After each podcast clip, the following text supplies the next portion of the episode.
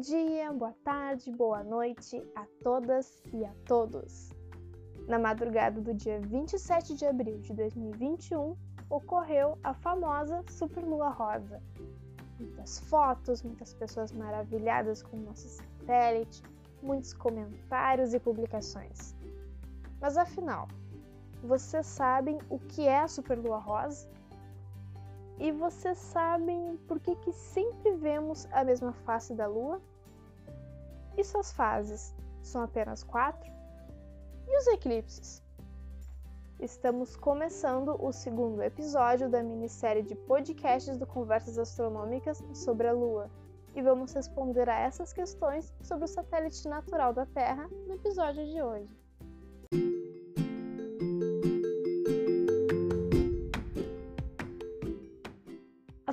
Superlua rosa de abril foi a primeira superlua de 2021. No dia 26 de maio será possível observar esse fenômeno novamente. Antes de explicar o que é a superlua, vamos entender algumas características importantes do nosso satélite. A Lua, assim como a Terra, não possui luz própria, ou seja, se não fosse o Sol, o planeta Terra e a Lua estariam imersos na escuridão do universo.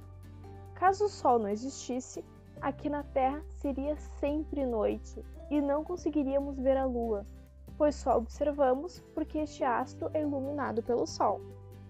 Na verdade, se o Sol não existisse, além de ser sempre noite e a Lua não ficar visível, não existiria vida aqui, tal como a conhecemos, porque sem luz e calor não seria possível sobreviver no nosso planeta.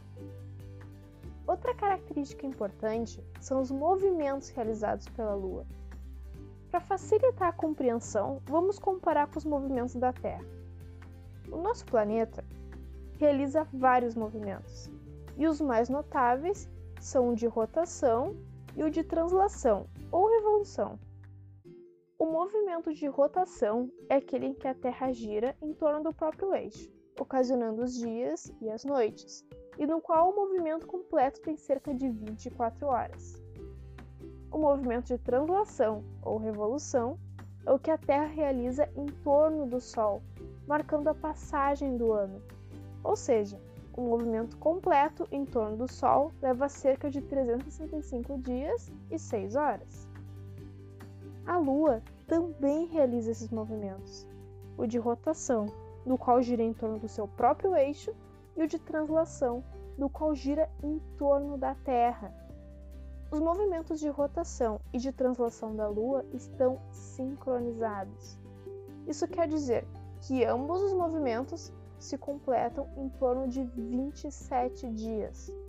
Devido a isso, sempre observamos a mesma face da Lua aqui da Terra, pois quando ela completa seu movimento de rotação em torno de si mesma, também completa o movimento de translação em torno do planeta Terra.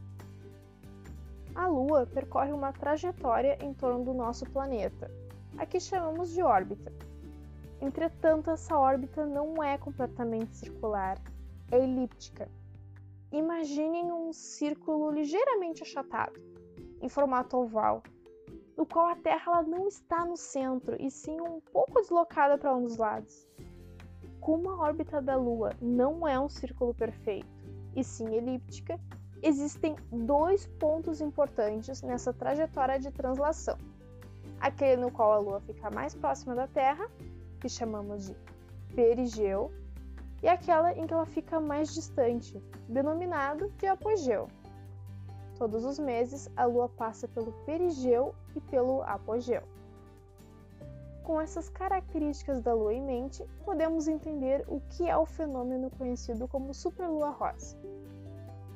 Chama-se de superlua o momento em que a Lua está no perigeu, ou seja, no ponto de sua órbita mais próximo da Terra, e está na fase cheia. A Lua, todos os meses, passa pelo perigeu, mas nem sempre essa passagem coincide com a sua fase cheia. Quando passa pelo perigeu, estando na fase cheia, a Lua apresenta estar cerca de 14% maior do que quando está no ponto mais distante, o apogeu. Por isso, esse momento ficou popularmente conhecido como superlua. É importante destacar que esse nome não é utilizado no meio científico. Tem sido introduzido por astrólogos e observadores amadores, e desde então permaneceu sendo chamado dessa forma. E por que superlua rosa?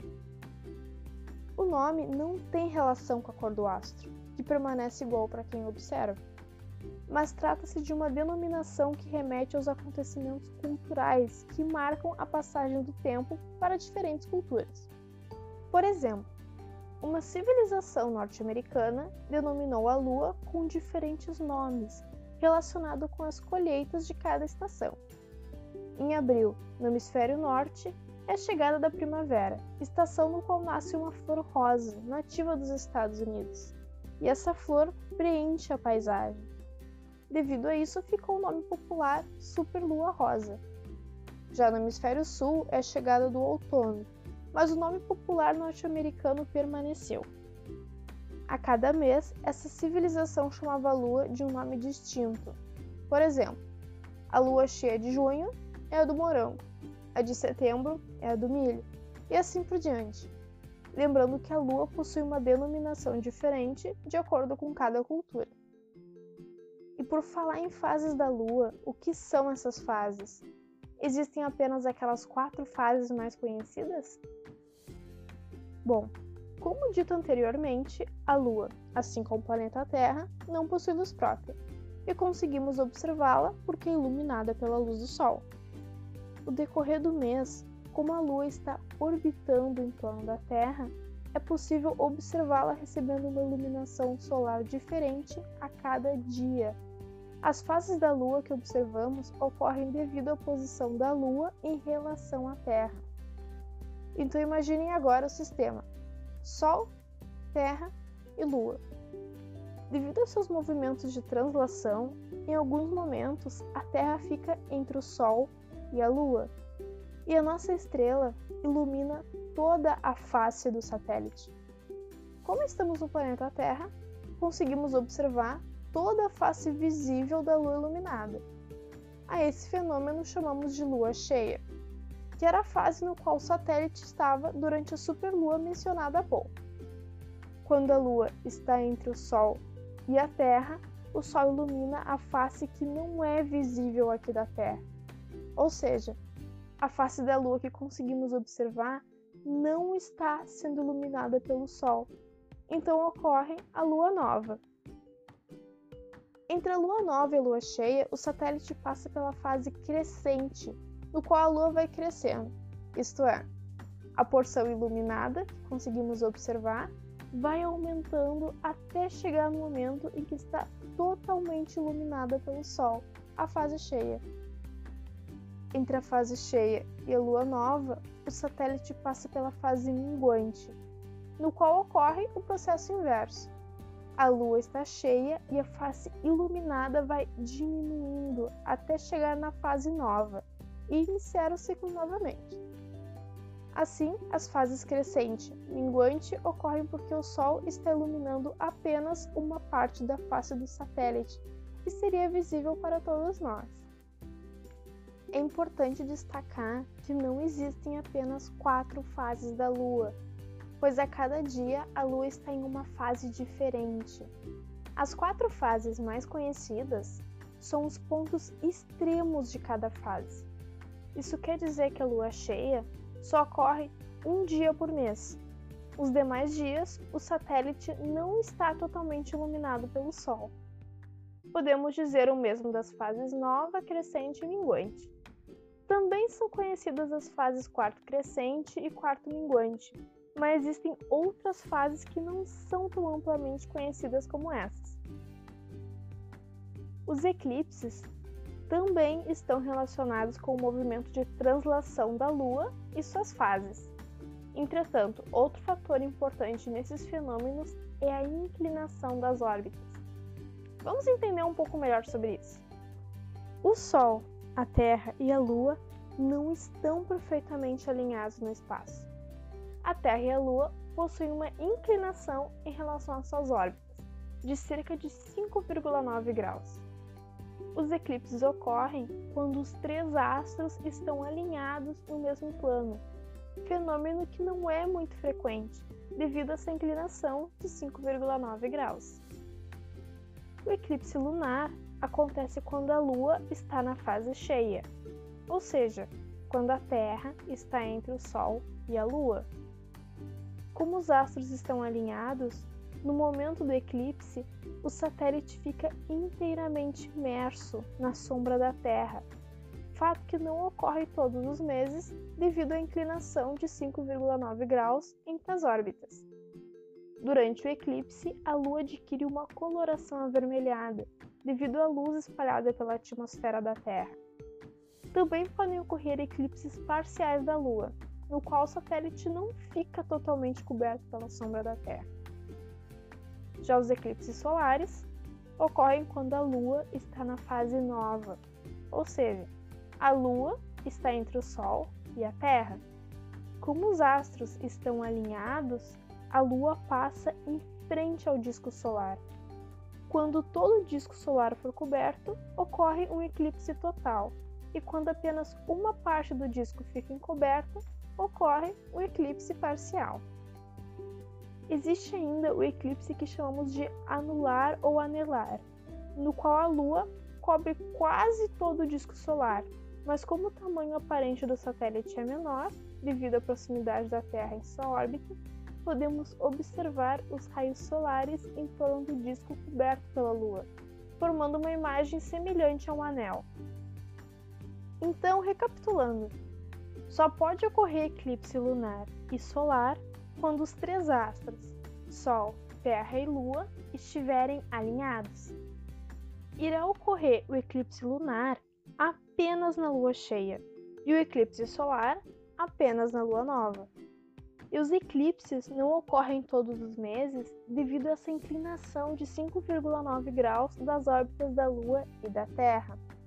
Dessa forma, podemos observar as fases todos os meses e, eventualmente, eclipses, quando ocorre a intersecção desses planos. E além dos aspectos científicos, como a Lua e suas fases aparecem na cultura brasileira? Hoje vamos lembrar de algumas músicas para as quais a Lua foi tema e inspiração.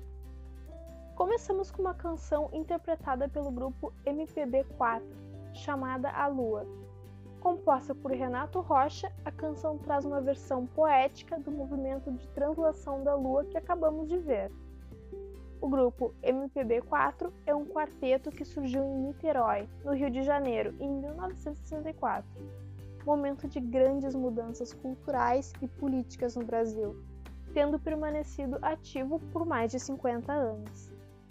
Nesse mesmo contexto cultural, poucos anos depois, Caetano Veloso, outro compositor muito importante para a música popular brasileira, lançou o álbum Cinema Transcendental, com a canção Lua de São Jorge, que mistura com a observação do céu elementos de expressões de religiosidade no Brasil.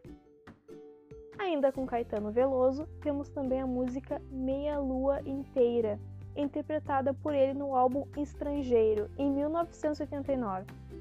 Essa canção, que foi composta pelo músico Carlinhos Brown, aborda o jogo de capoeira e seus movimentos e características.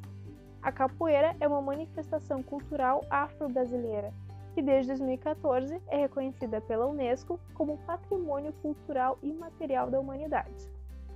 O jogo de capoeira foi uma prática de resistência dos africanos e africanas que foram trazidos ao Brasil durante a colonização e que se manteve viva ao longo do tempo como uma herança ancestral. Hoje, a capoeira ainda é uma prática que promove a preservação da memória e resistência cultural, sendo praticada em todo o território brasileiro e em diversos países. A meia-lua é um dos movimentos que compõem essa arte. Estes são apenas alguns exemplos entre as inúmeras criações inspiradas pela lua. Esperamos que a presença da lua, no céu todos os dias continue servindo de inspiração para as criações da humanidade. Nem sempre podemos vê-la, como é o caso da lua nova, mas ela sempre está lá. às vezes crescente, outras minguante, outras vezes cheia e brilhante. E quando a lua está na fase nova, o céu fica mais escuro, o que facilita a observação das estrelas, devido à ausência da iluminação do satélite. Então, quando estiver na fase nova, aproveite para ver as estrelas, porque logo a fase cheia vai chegar novamente. Obrigada por nos acompanharem até aqui e até o próximo episódio.